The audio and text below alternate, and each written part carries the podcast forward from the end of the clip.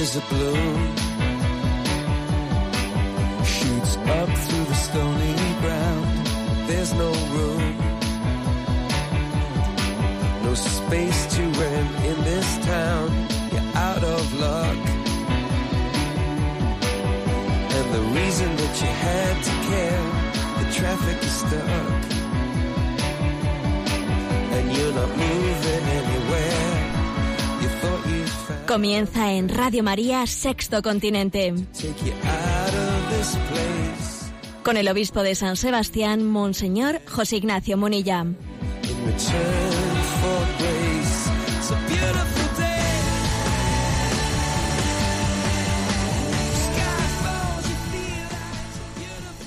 Un cordial saludo a todos los oyentes de Radio María. Un día más, con la gracia del Señor, nos disponemos a realizar este programa llamado Sexto Continente, que lunes y viernes realizamos aquí en directo desde Radio María España. Estamos eh, con la cuaresma recién inicia- iniciada. En esta semana enviaba a las redes sociales el siguiente mensaje hemos de aceptar las verdades por verdaderas y no por agradables. Sí, este mensaje iba acompañado acompañado de una imagen en la que se veía pues por una parte pues una oficina de recepción de, clientes que tiene pues un cartel que dice mentiras agradables y una cola tremenda de gente pues eh, para acudir a esa oficina. Y otra oficina dice verdades desagradables y allí no hay nadie haciendo cola ¿eh? parece que todo el mundo prefiere lo agradable aunque sea mentira que lo desagradable aunque sea verdad y por tanto el mensaje enviado a las redes es hemos de aceptar las verdades por verdaderas, no por agradables. En el fondo es aquello mismo que decía Séneca. Prefiero molestar con la verdad que complacer con adulaciones o complacer con mentiras. Y es que ayudar no es exactamente agradar. ¿eh? Estamos en una cultura en la que quizás ha sustituido la búsqueda de la verdad por la búsqueda de la complacencia. Y claro, el hombre está hecho para la verdad, no para la complacencia. Quiero que esta, mm, esta reflexión al inicio de la cuaresma es importante, porque, eh, por ejemplo, vivir la espiritualidad, la religiosidad, como un- una búsqueda de, complacencia interior, como una búsqueda de paz y de no sé qué tipo de sentimientos placenteros en nuestro interior, en el fondo es una manipulación del hecho religioso como una especie de autoconsumo de bienestar interior. No. Eh, la espiritualidad es encontrarse con la verdad de Dios que nos pide la conversión en nuestra vida. La religiosidad no es un camino para sentirse interiormente bien, que es, eh, como hoy en día está ocurriendo, una especie de sustitución de la religiosidad eh, por el cultivo de una interioridad que pues es, toda este, esta corriente orientalista. Nosotros estamos llamados a abordar, afrontar la verdad de nuestra vida, que el Señor nos pide en ella la conversión. Hemos de aceptar las verdades por verdaderas, no por agradables. La vida espiritual requiere reciclar todos los elementos de nuestra vida, incluso los desagradables. Sí, también hay que afrontarlos. Hay que aceptar las cruces de nuestra vida, no huir de ellas, aprender de ellas, hacernos humildes. La vida espiritual requiere reciclar todos los elementos de nuestra vida, incluso los desagradables, repito. ¿Mm? Y cuando uno hace esto, se, da la, la paradoja que finalmente la verdad, que puede ser mm, dura en un primer momento, que puede ser amarga en un primer momento, resulta dulce y resulta también fuente de paz. Así como en el libro del Apocalipsis, recordáis en eh, el capítulo 10, versículo 10, ahí se habla de aquella imagen, tomé el libro de la vida de la mano del ángel y era dulce en la boca y en el vientre era amargo. Yo creo que aquí es al revés. Quizás la verdad en la boca puede ser puede ser amarga, pero finalmente cuando la hemos digerido, cuando la hemos afrontado, termina siendo dulce, porque la verdad nos hará libres y también la verdad nos dará la paz. Bien, pues este es el reto cuaresmal. Vivir en, en, humildad, es decir, vivir en verdad ante la verdad de nuestra vida vista desde los ojos de Dios, sin que nos importe que esa mirada sea también interpelante abriéndonos a esa interpelación. Aunque, aun cuando esa interpelación que Dios nos hace y esa llamada a la conversión puede no ser agradable, porque nos saca de nuestras comodidades, porque nos requiere un cambio de vida, pero nosotros tenemos que aceptar las verdades por verdaderas, no por agradables. Y cuando hagamos eso, finalmente serán agradables, porque solo la, solamente la verdad puede ser verdaderamente agradable la mentira es aparentemente agradable, pero finalmente no lo es. Bueno, pues este comentario de, entrada sirva para que en esta edición del programa de Sexto Continente comencemos la navegación en este tiempo cuaresmal. Sexto Continente tiene una interacción con vosotros a través de la cuenta de Twitter arroba obispo Munilla, a través del muro de Facebook y de Instagram que lleva mi nombre, mi nombre personal y a través de una cuenta de correo electrónico sextocontinente arroba radiomaria.es a la que podéis hacer llamar, llegar pues vuestras sugerencias, preguntas, etcétera. Bueno, eh, ¿qué tema voy a tratar en primer lugar en el programa de hoy? Bueno, pues yo creo que era un poco inexorable hacerlo. Esta semana, eh, esta semana, estos días anteriores, en concreto el día 28, el último día de febrero, un servidor envió pues un, mensaje a las redes sociales que ha tenido especial efecto. ¿eh? El mensaje era mucho eco, me refiero pues en medios de comunicación, etcétera, pues ¿eh? el mensaje era adivina adivinanza. ¿Cuál de estas dos imágenes ha sido hoy censurada en España y cuál ha sido premiada? ¿Mm? El contexto iba acompañado de dos imágenes, ¿no? Porque resulta que ese día por una parte había acontecido que había sido censurado un autobús organizado por una asociación llamada Hazte que había salido a la calle con un gran mensaje publicitario. ¿eh? El mensaje publicitario era los niños tienen pene, las niñas tienen vulva, que no te engañen. Si naces hombre, eres hombre, y si naces mujer, seguirás siéndolo. ¿eh? Este era una imagen. Este autobús que salió con este mensaje publicitario fue retenido y no se le permitió caminar, ¿no? Y la segunda imagen hacía referencia pues a la noticia de que el, el ganador de la, gana, de la gala carnavalera Drag Queen del Carnaval de Canarias era una representación en imágenes mm, pues carnavalescas, grotescas de la Virgen María y de Jesucristo esto de drag queen es, ya uno dirá, ¿y eso qué es eso? ¿Eh?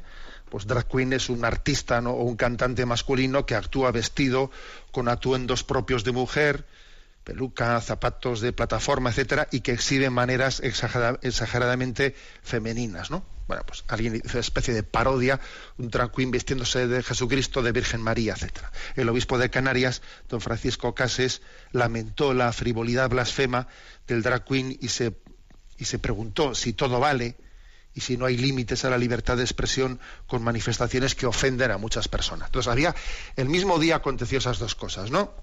Ese autobús que salió, salió con ese mensaje por las calles y fue retenido y censurado y ese premio carnavalesco pues a esa, a esa representación irrespetuosa de la Virgen María y de Jesucristo. Entonces puse las dos imágenes con la siguiente con el siguiente mensaje, ¿no? Adivina adivinanza, ¿cuál de estas dos imágenes ha sido hoy censurada en España y cuál ha sido premiada?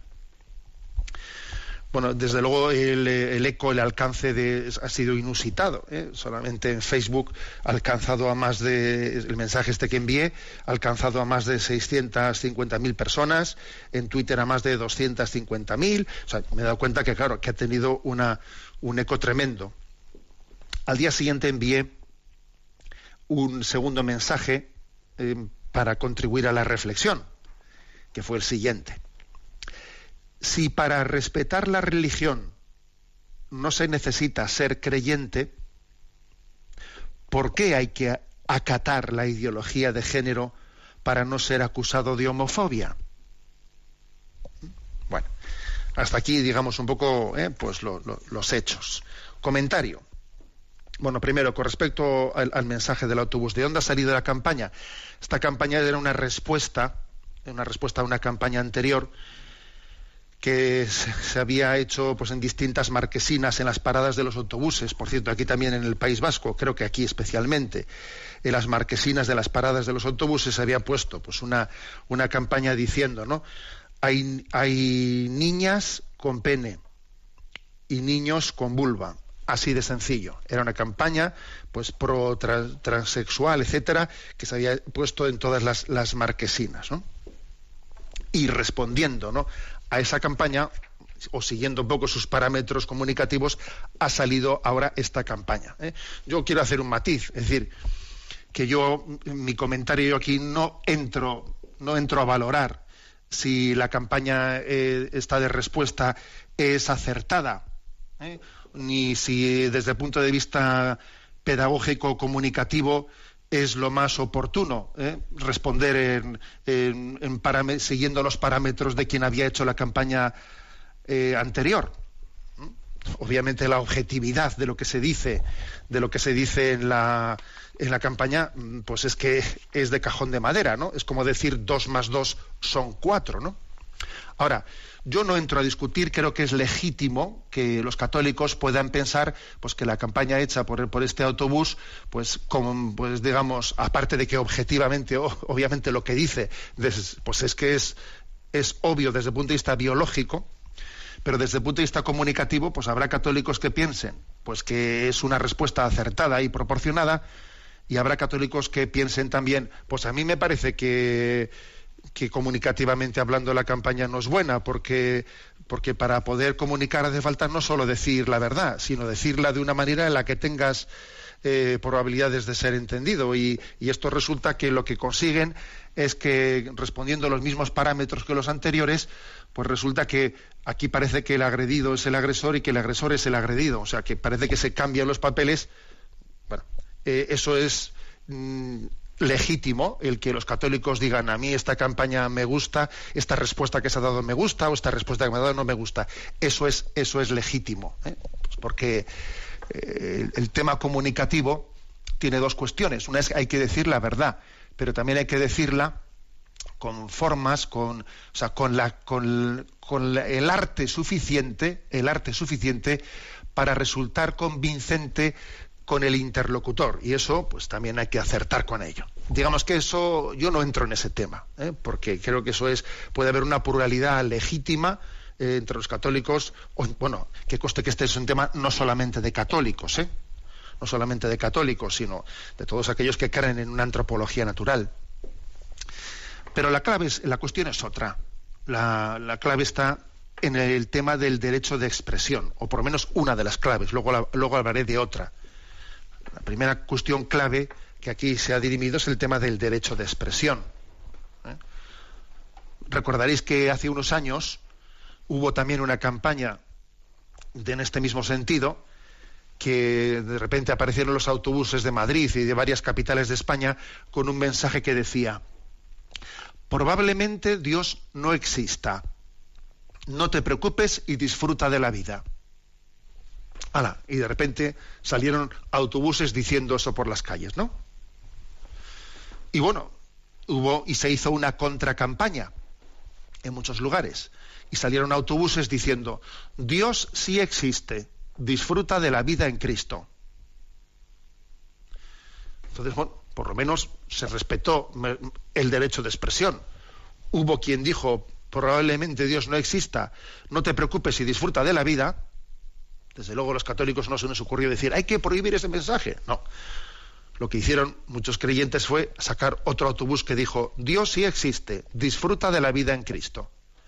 Bueno, por lo menos en aquel caso no se negó la posibilidad de que, de que existiese un derecho de libertad de expresión, ¿no?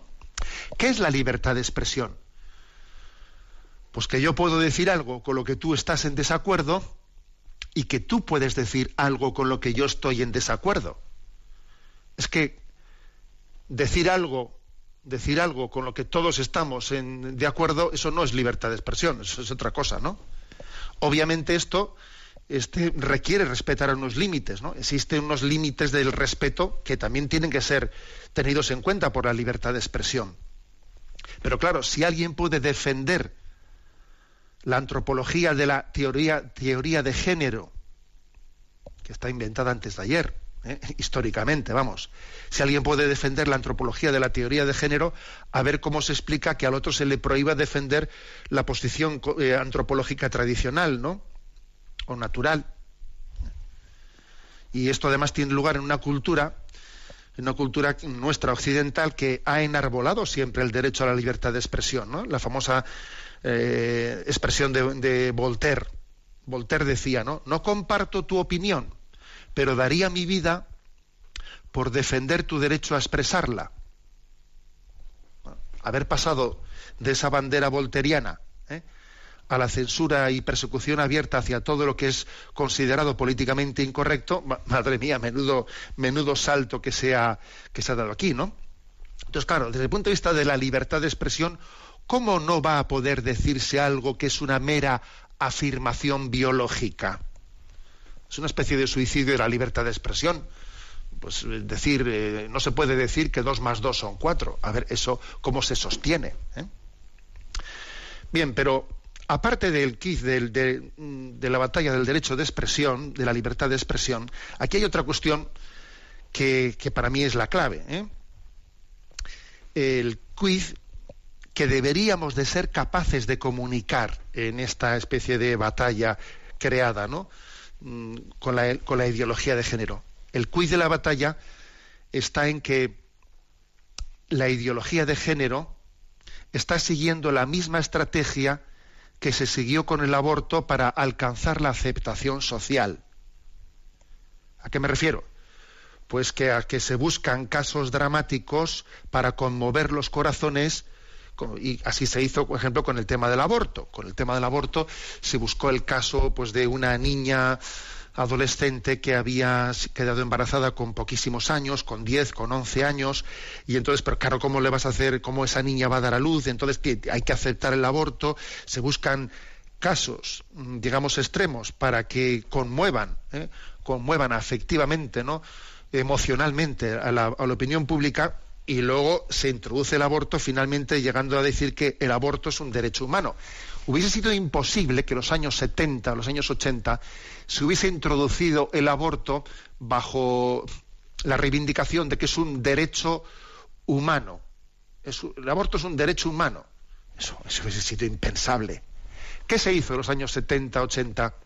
Lo que se hizo fue, pues, mm, buscar casos casos extremos mm, en los que había embarazos pues que estaban se llevaban a cabo en, situaciones muy dramáticas y ponerlos no ponerlos eh, ante la opinión pública de manera que quien defendiese la causa provida estuviese en contra del aborto, pues quedase, digamos, socialmente hablando, quedase marcado como una postura inmisericordia, ¿no? Como una postura irrespetuosa con la situación dramática de esa persona. Así ocurrió, por ejemplo, en el año 70, cuando pues, eh, en Estados Unidos entonces se buscó el caso de una chica, se le puso el seudónimo de Jane Roe, y esa chica se llamaba Norma McCovery, y entonces todavía no se sabía su nombre, ¿no? El seudónimo era Jane Roe y demandó ¿eh? un grupo de abogadas de abogadas feministas le cogieron como caso emblemático porque era una inmigrante en una situación extrema, ¿no? Entonces, bueno, pues se le demandó al Estado y provocó provocó la sentencia del Supremo que legalizó el, aborto en Estados Unidos, ¿no? Luego, por cierto, esta, esta mujer cuyo seudónimo era Jane Roe, que se llama Norma McCovery, ha fallecido este pasado mes de febrero. Y además, fijaros, pues es que cómo son las cosas, ¿no? Ella fue la manipulada, ¿no? Fue, digamos, el pobre de Yahvé manipulado para, para manipularle, para manipular efectivamente hablando a la población, ¿no? Los sentimientos de la población para aceptar el aborto y luego colarlo, ¿no? Para colar el aborto y luego ella pues claro, pues en el transcurso de su vida, pues sabiéndose no manipulada, pues llegó a ser profundamente arrepentida, pues llegó a ser una de las mayores defensoras de la causa provida, se hizo católica, la Iglesia Católica la acompañó en todo momento en su vida, etcétera, etcétera. Porque fíjate, se hace la imagen de que la Iglesia Católica es la inmisericordia, la que no es capaz de, eh, de tener sentimientos de compasión hacia esta gente, y luego finalmente esa gente acaba siendo acompañada por la Iglesia Católica, porque tú verás, ¿no? No le van a acompañar ese abogado, e-, ese, pues ese, pues ese lobby que le ha utilizado para su causa ideológica. No le va, a acompañar, ¿no? Ese fue el caso de Janet Roe. Y así, en Estados Unidos y después en los demás países, se ha buscado eh, los casos, eh, digamos, emocionalmente límites para eh, argumentar que no se puede ser misericordia e introducir el aborto y una vez introducido llegar poco a poco, poco a poco a reclamarlo como derecho como derecho humano. ¿no? Bueno, pues exactamente lo mismo está aconteciendo con el tema de la transexualidad. ¿Eh? Se menta el caso eh, de, pues de, algún niño que tiene una disforia de sexo pues y, que hasta qué punto pues está siendo objeto de la crueldad porque es cierto existen casos ¿no? en los que el bullying de los niños etcétera etcétera pueden llegar a ser casos de crueldad inhumanos y entonces de ahí se pretende cambiar la antropología y se pretende con ello introducido de esa manera cambiar el agua de la pecera sin que se den cuenta los peces, ¿no? Los casos, estos casos están siendo utilizados para cambiar el agua de la pecera sin que lo sepan los, los peces, ¿no? Y de repente estamos nadando, en vez de en agua, estamos nadando en suero, tú verás, ¿no? Eh, es como una nueva concepción antropológica impuesta por parámetros ajenos, en palabras del Papa Francisco, una colonización ideológica, según la cual una cosa es el sexo y otra cosa es el género. ¿Eh? Y entonces ser hombre o ser mujer se elige. Y se elige a partir de los cuatro o cinco o seis años, ¿no? Que hay teorías distintas entre ellos. Y dice uno, pero bueno, eso puede ser verdad, sí, sí. Y en los cursos que imparten, Incluso allí hay una especie de dibujo, un cómic, en el que se ve a unos padres con un niño en el coche, en el coche, el cochecito, en el carrito del coche, y vienen unos vecinos y le preguntan, ¿qué es, niño o niña? Y le responden los padres, no sé, todavía no sabe hablar. Todavía no sabe hablar y no sabemos si será niño o niña. Eso es así, ¿eh? y así lo presentan en sus cursos. Según esto, digamos, han cambiado el agua, ¿no? De la pecera y entonces ahora hay una nueva antropología, una ingeniería social, según la cual ser hombre o ser mujer se elige. ¿eh? Se elige. Se ha introducido ese concepto de género, la, palabra género se, se introdujo a ver, eso es una confusión ideológica tremenda, porque según la Real Academia de la Lengua Española, ¿qué es género? A ver, el género lo tienen las palabras. Las palabras tienen género masculino o femenino. Las palabras no tienen sexo. Las palabras tienen género masculino o femenino. Y el sexo lo tienen los seres vivos, macho o hembra, masculino o femenino. Los seres vivos no tienen género, tienen sexo.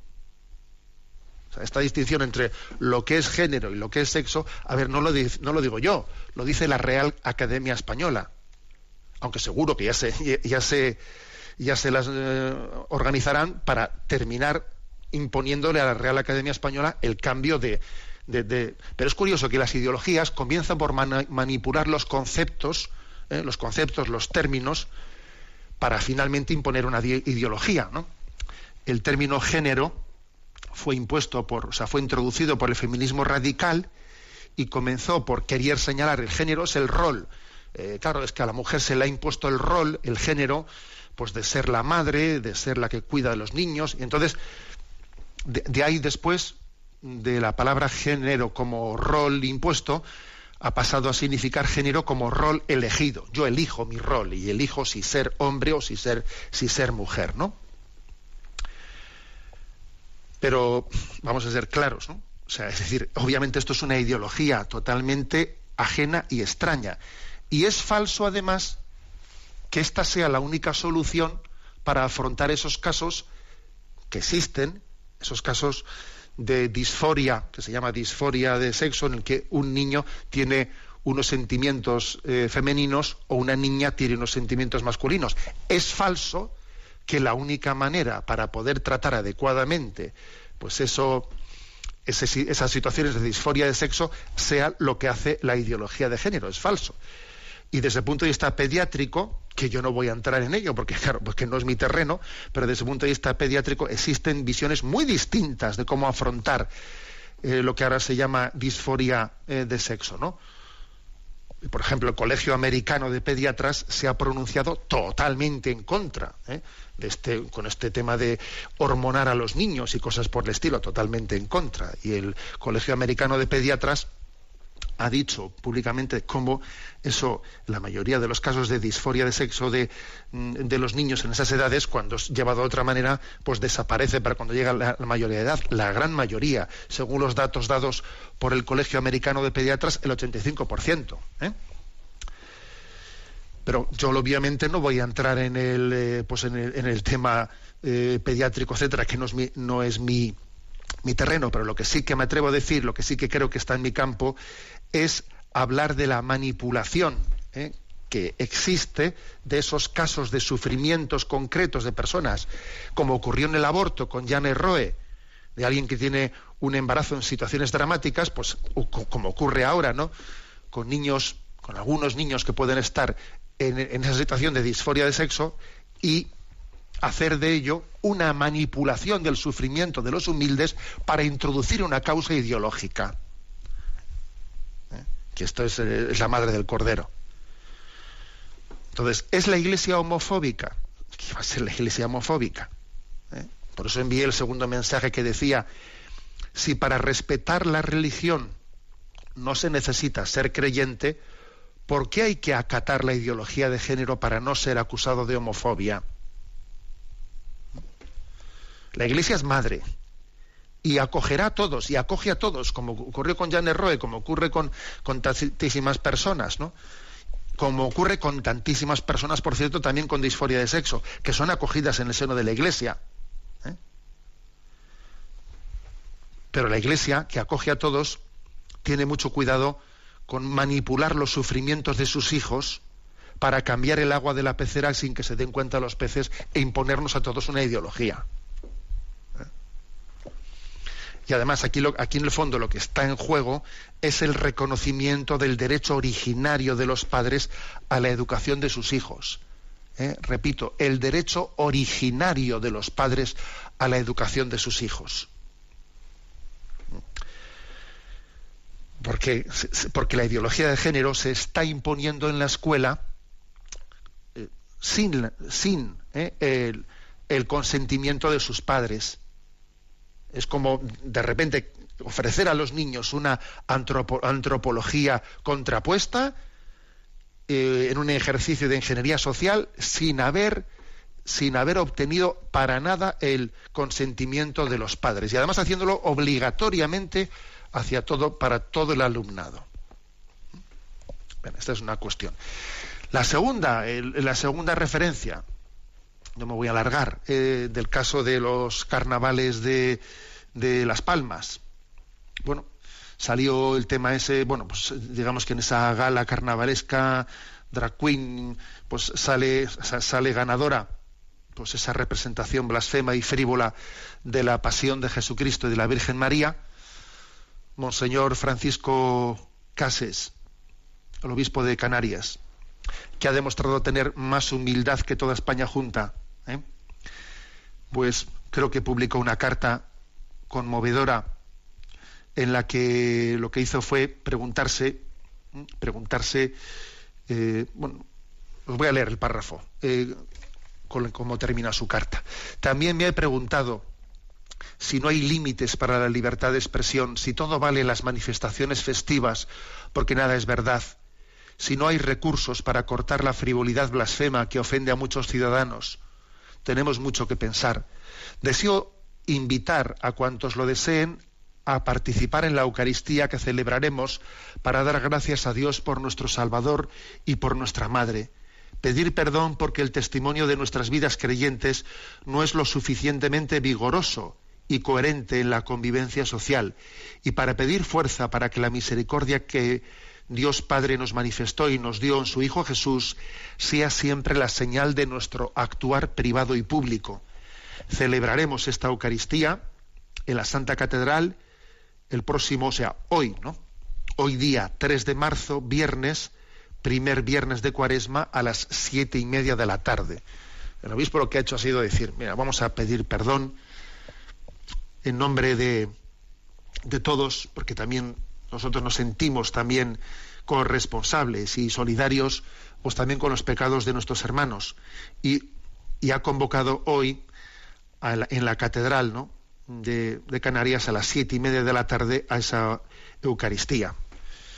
Bueno, pues algunos no podremos estar, pero os aseguro que vamos a estar muy unidos con todos vosotros, con todos los canarios que podéis asistir a esa celebración. Mm, creo, que, creo que esa carta de don Francisco ha sido verdaderamente conmovedora, ¿no? ¿Y qué hay que decir de, ese tema? Pues bueno, que aquí ya llueve sobre mojado, ¿eh?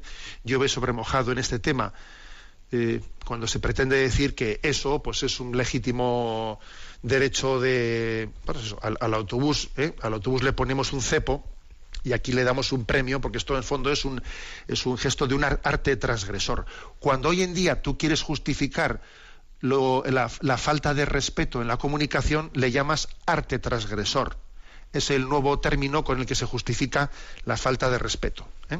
esto es así ahora todos sabemos que una cosa así no la harían con Mahoma, eso es obvio, ¿eh? con Mahoma no la harían, y además es que uno dice, bueno, ¿y qué pasaría si a nosotros se nos ocurriese parodiar en una manifestación religiosa a un drag queen o una cosa por estilo? ¿Te imaginas que nosotros hiciésemos eso? Bueno, entonces eso también sería arte transgresor, o sería, bueno, bueno, sería impensable, obviamente, ¿no? Sería impensable. Bueno, pues esto lo estamos viendo con frecuencia. Aquí mismo en San Sebastián también hemos visto alguna exposición en las, en las salas de exposiciones públicas, exposiciones pues con lemas que si eh, Opus Dei a la hoguera, que si la iglesia que más luz da es la que, la que arde y cosas por el estilo, en las exposiciones públicas y, el obispo de esta ciudad también pues ha dicho una palabra y no y vamos y, ni pestañear, ¿no? Ni pestañear obviamente. Es decir, que obviamente existe una falta de respeto al hecho religioso, vamos, eso el que no lo vea a los sentimientos a los sentimientos religiosos. ¿Y qué tenemos que hacer entonces, no? Fruto de todo esto, pues con mucha paz, primero. Hacer de esto que ha ocurrido, ojo, eh, porque alguno igual puede estar siendo tentado de, mm, de quemarse interiormente, de quemarse, de desesperarse, pues no, eso también es una tentación, ¿sabes? Esto es una tentación. El Señor querrá, de todas las situaciones, querrá que nos purifiquemos, que crezcamos. En primer lugar, testimonio de mansedumbre. Habrá que acordarnos de Jesús, que cuando fue agredido por aquel soldado le dijo, oye, si he hablado mal, dime en qué he hablado mal. Y si no, ¿por qué me pegas? ¿no? testimonio de mansedumbre y hacer de la necesidad virtud, porque también tenemos que orar, ¿eh? orar profundamente, ¿no? Pues por nuestros hermanos y por todos nosotros y, e intentar hacer pedagogía e intentar explicar los conceptos ¿no? básicos, porque hoy en día también tenemos que tener la formación mínima necesaria, repito, formación mínima necesaria para poder darte razón de nuestra fe eh, por ejemplo, en temas de antropología, para poder también dar testimonio de nuestra fe. Orar por nuestros hermanos y formarnos para poder dar también testimonio de nuestra fe, ¿no? Y bueno, y de vez en cuando pues habrá que mandar algún algún tuit o algún mensaje picante para que revuelva un poco un poco las un poco las aguas, ¿no? Porque es que creo que también es un sería sería todavía un mal mayor que ocurriesen, eh, ocurriesen todas estas cosas sin que existiese la, ni siquiera la capacidad de, reaccionar, reaccionar frente a ellas. Eh. Ayer me mandaban un, uno de esos dibujitos cómic de Mafalda que decía, a mí me da igual que la gente no piense igual que yo. A estas alturas, con que piense, me conformo. Bueno, pues por eso también creo que eh, hagamos de la necesidad virtud y ayudemos también a pensar, ¿no? Para que no nos den gato por agua. Bueno, vamos a ver, a ver qué os parece esta maravillosa canción de esa mujer pecadora que somos cada uno de nosotros, que se siente mirado por Jesucristo y que en esa mirada cautivadora de esta cuaresma que Jesús nos, nos mira, mira nuestra pobreza, nuestra miseria, pero vemos que es una mirada que nos da esperanza para poder renovarnos en nuestra vida. Nadie me ha mirado así.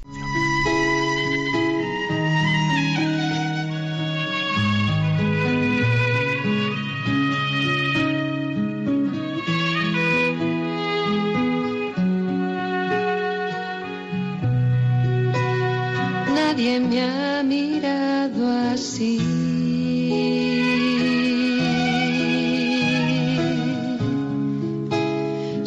Fijarse en mi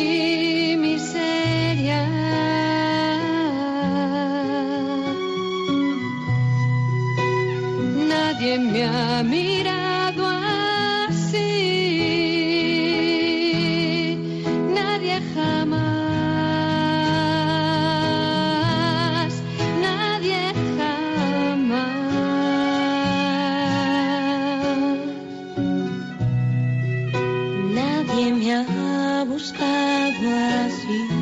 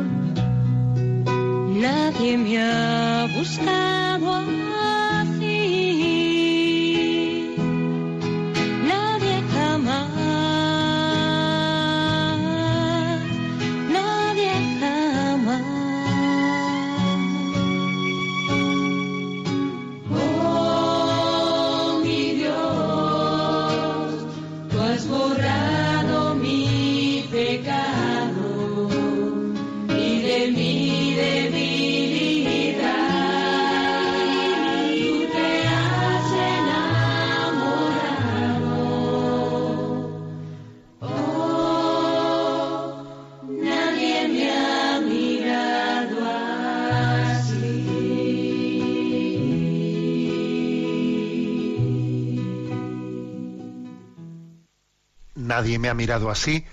La mirada de Jesucristo es regeneradora.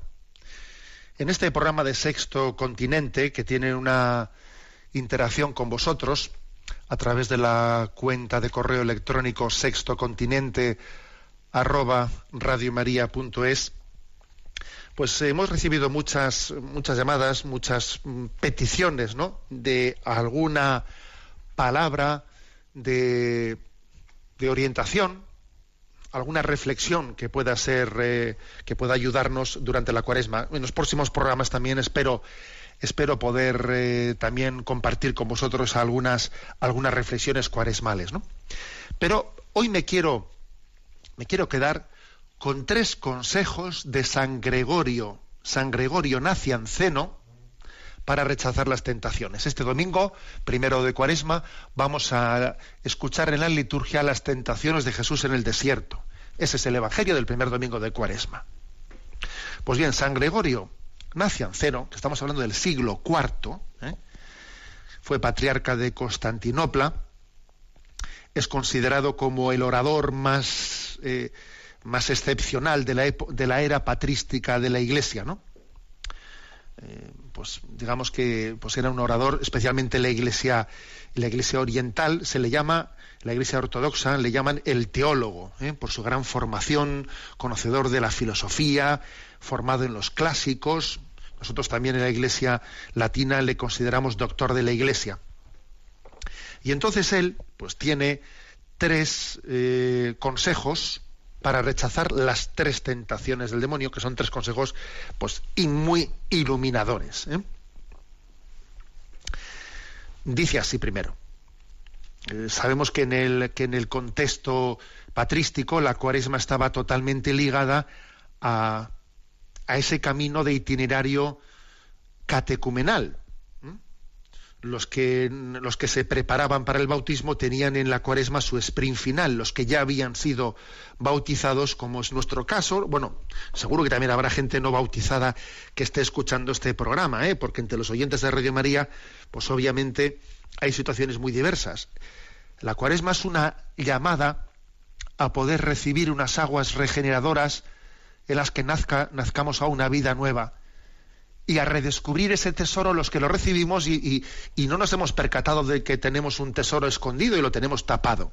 Bueno, pues dice San Gregorio, siglo IV, eh, repito, si tras el bautismo fueras atacado por el perseguidor, el tentador de la luz, tienes material para la victoria.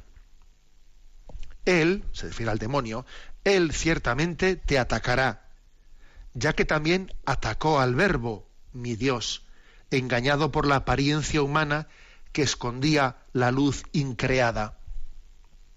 No tengas miedo del combate.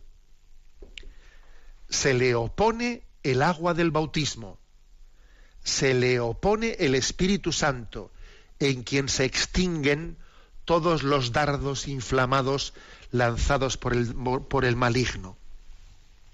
Fíjate San Gregorio Magno y dice, cuanto a las tentaciones, oponles el agua del bautismo. Agua, purifícame. Lávame. ¿Eh? Es curioso esto. Se le opone al tentador el agua del bautismo. Ahí también ese signo de asperjar, ¿no? Con agua, con agua bendita. Porque en el fondo oponerle, ¿a qué se refiere San Gregorio Magno, no? Perdón, Nacianceno San Gregorio Nacianceno. ¿A qué se refiere con el agua del bautismo? Pues es al Espíritu Santo que inhabita en nosotros y no nos deja solos frente a la tentación. Entonces, eh, estas son las tres tentaciones, tal y como las narra San Gregorio Nacianceno, las que vamos a escuchar el domingo, que están narradas de esta manera por él y de la manera de contestarlas es la siguiente. Primera, la tentación de la necesidad, dice él. Si Él te muestra las necesidades que te oprimen, y lo hizo con Jesús, si te recuerda que tienes hambre, no le hagas ver que ignora sus propuestas, enséñale lo que Él no sabe. Se le opone la palabra de vida, ese verdadero pan enviado del cielo y que da vida al mundo. O sea, la, las primeras, la primera tentación, dice él, viene con el disfraz de la necesidad. Tienes necesidades, ¿no? A ver, Jesús estaba en el desierto y, y, tenía necesidad de comer porque su ayuno era ya muy prolongado. Las tentaciones suelen venir por las necesidades que tenemos, que hay necesidades que a veces nos agobian. Tengo necesidades de esto, tengo necesidades del otro, tengo un problema en el trabajo, aquí, allá. Hay necesidades que se te presentan como que son absolutas en la vida, son absolutas, ¿no? Pues no es verdad, no son absolutas, no es verdad. ¿eh? Jesús ha hecho no sé cuántos días de ayuno y puede hacer uno más y no se va a terminar el mundo. Tú tienes ese problema laboral y puede, puedes aguantar un poco más, pues sí, aunque te parezca que no, sí, sí, tranquilo. ¿eh? O sea, tú tienes un problema de salud y aunque te parezca que ya no puedes aguantar una noche más como la que has aguantado esta noche, pues resulta que resulta que Dios te va a dar la gracia. O sea, la necesidad aparece como algo agobiante. ¿Mm? Y entonces dice él, ¿no? Enséñale lo que él no sabe. O sea, dile a él, no solo de pan vive el hombre. Cuando él te diga, haz que estas piedras se conviertan en pan, ¿no? Tú dile,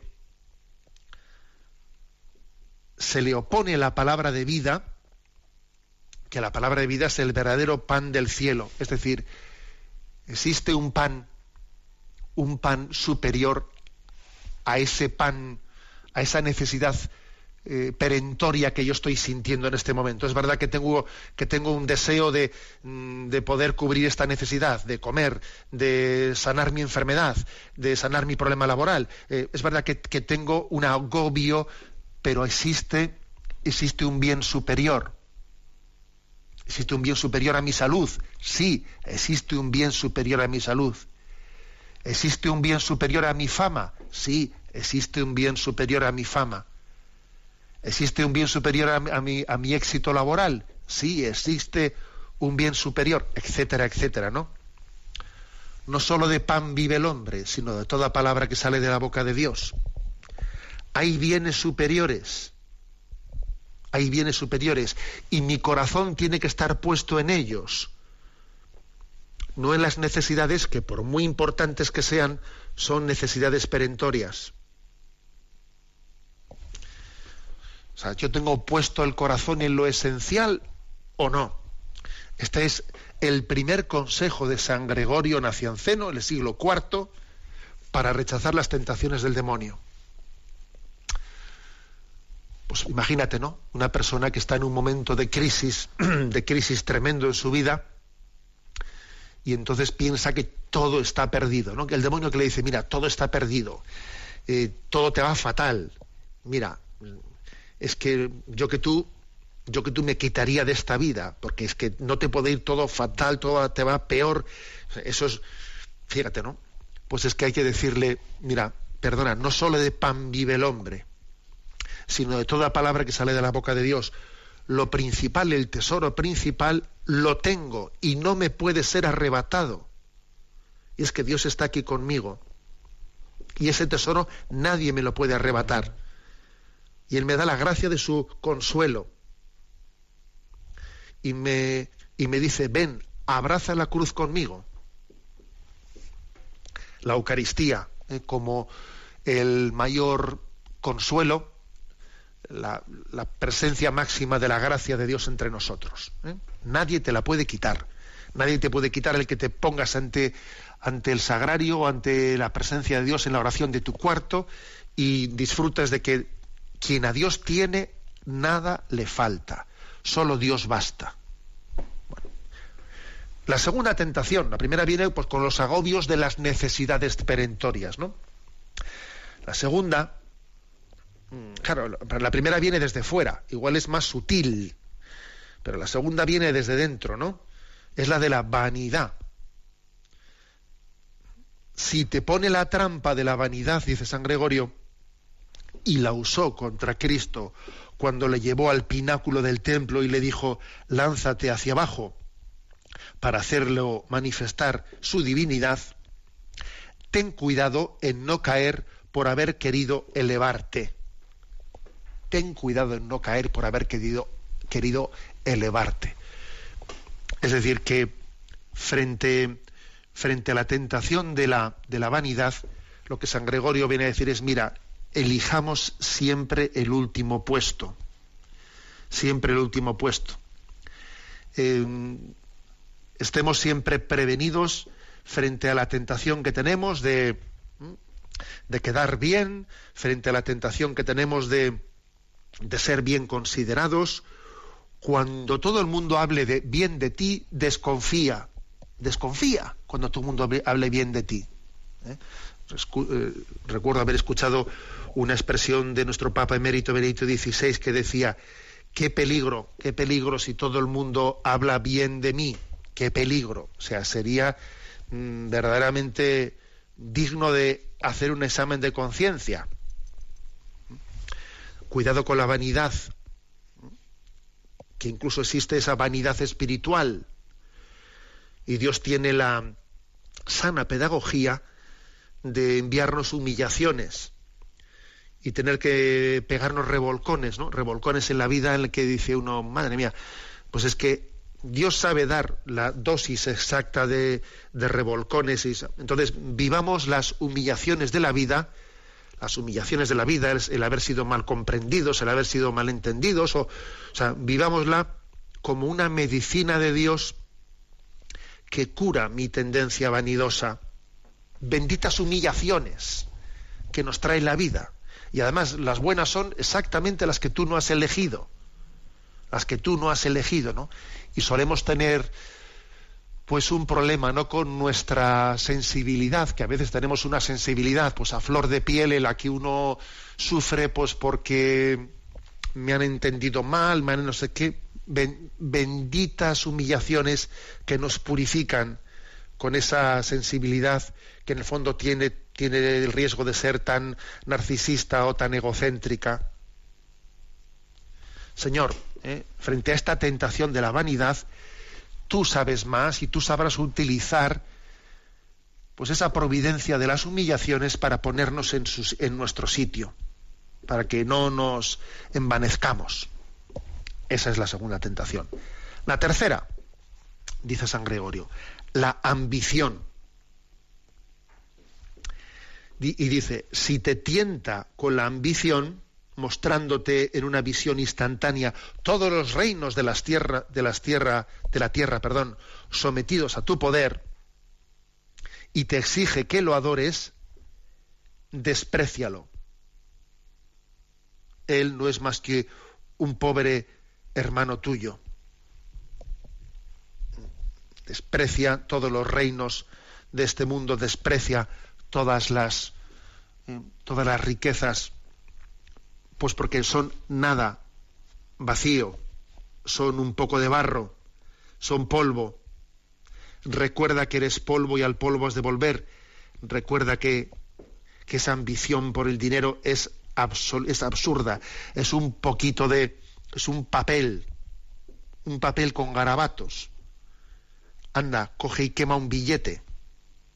Casi mejor dáselo a los pobres, pero a veces incluso también viene bien hasta quemarlo. Eh, es así, eh, que, nuestro corazón no te engañes, no te engañes, si tu corazón no está lleno de Dios, todo lo demás es el opio del pueblo. Sí, las riquezas también pueden ser el opio del pueblo. ¿Mm? El opio del pueblo. El consumismo, el consumismo en el fondo es un intento de, de tenernos distraídos de intentar llenar el vacío interior que tenemos. Al consumismo, a esta sociedad capitalista consumista, no le interesa que seamos felices, porque las personas felices son austeras y las personas infelices lo que hacen es consumir y consumir para intentar tapar su vacío. A este materialismo consumista le, le interesa que sigamos siendo infelices porque así de esa manera tendremos adicciones y compraremos cosas. Luego, frente a esa tentación de la ambición, creo que tenemos que enamorarnos de la pobreza, de la pobreza, y de saber que, Dios es nuestro tesoro y que para poder descubrirlo hay que desprenderse de muchas cosas. Porque para hacerse con el tesoro escondido hay que vender todo lo demás y echarlo por la ventana. Estas tres tentaciones, ¿no? Necesidad, vanidad, ambición, requieren de nosotros una, una respuesta contundente. Y concluye diciendo, ¿no? San Gregorio Nacionceno. Y dile, dile, ¿no? Se refiere a Satanás. Dile, confiando en la devoción divina, yo también soy imagen de Cristo. Estoy revestido de Cristo. Me he vuelto otro Cristo por el bautismo estoy seguro de que él, Satanás, se irá vencido y humillado por estas palabras, procedentes de un hombre iluminado por Cristo. Las sentirá como si emanaran de Cristo, la luz suprema. Estos son los beneficios que el agua del bautismo trae a los que reconocen su fuerza. San Gregorio Nacianceno, homilía 40. Bueno, como veis, nuestra, nuestra tradición tiene auténticos tesoros, ¿no? Tiene auténticos tesoros. Os deseo de todo corazón que esta cuaresma sea una cuaresma intensa, sea una, llamada a la conversión, sea una, llamada a renovarnos en una vida nueva. Feliz, eh, feliz cuaresma, sí, porque también es una, no solamente felicitamos la Pascua, feliz y fructuosa cuaresma, Ojalá también el sacramento de la penitencia, los oyentes que, que, que los habrá, y habrá muchos, que hace mucho tiempo, ¿no? Pues que se alejaron del sacramento de la confesión y, están ahí bloqueados. Ahora es tiempo de gracia. Ahora es tiempo de salvación. Mira, por algo estarás tú escuchando en este momento este programa. Se te ha cruzado este programa y llevabas un montón de tiempo sin acercarte al sacramento de la misericordia de Dios. Y si le ofreces a Dios tus pecados, si se los ofreces, os cuento una anécdota que ya la he contado en alguna ocasión, pero bueno, ¿eh? esto me pasó hace dos o tres años en, en, la prisión de San Sebastián el día de Reyes. Estaba predicando el día de, la, de, de Reyes allí en la prisión y vi que estaban los presos súper atentos y la verdad es que era una gozada poder predicar el Evangelio ante ellos, ¿no? En aquel, en aquel contexto. Y les vi tan atentos, les vi tan metidos, ¿no? Que, que les dije, y estaréis pensando vosotros, pues oro, incienso y mirra, y yo qué le ofrezco al Señor, si yo estoy preso, si yo no tengo nada para ofrecerle, ¿no? Y les dije, ¿y por qué no le ofreces tus pecados? ¿Habéis pensado quizás en, que estas Navidades pues puedes ofrecerle tus pecados a Jesús? Ya que no tienes nada, ofrécele tus pecados, tu humildad de confesarlos, ¿no? Y entonces me interrumpe el, el capellán que estaba a mi derecha, la homilía, y me dice, don José Ignacio, que ya lo estamos haciendo. ¿eh? Estamos cogiendo un cuarto de hora para cada uno para confesarse y tal, y va el capellán y dice, a ver, ¿quiénes faltan por confesarse? Oye, si ahí había 100 presos, levantaron la mano unos pocos, la mayoría ya se habían confesado, y dije yo, madre mía, y estos pobres de Yahvé nos preceden en la humildad de confesar sus pecados. Y pensé para mí, pues esto que he vivido yo aquí lo voy a contar en unos cuantos sitios, como lo estoy contando ahora, ¿no? Para que nos demos cuenta de que, de que es una gracia ¿eh? el poder poner nuestra vida en la presencia de Dios, como se nos invita a hacer en Cuaresma, y renovarnos y recibir el sacramento del perdón para iniciar una vida nueva. La bendición de Dios Todopoderoso, Padre, Hijo y Espíritu Santo, descienda sobre vosotros. Alabado sea Jesucristo.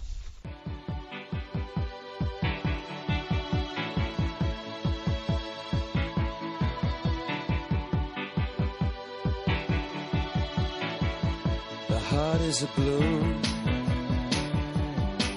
shoots up through the stony ground. There's no room no space to rent in this town. You're out of luck. And the reason that you had to care the traffic is stuck. And you're not moving anywhere. You thought you found Han escuchado en Radio María Sexto Continente, un programa dirigido por el obispo de San Sebastián, Monseñor José Ignacio Monilla.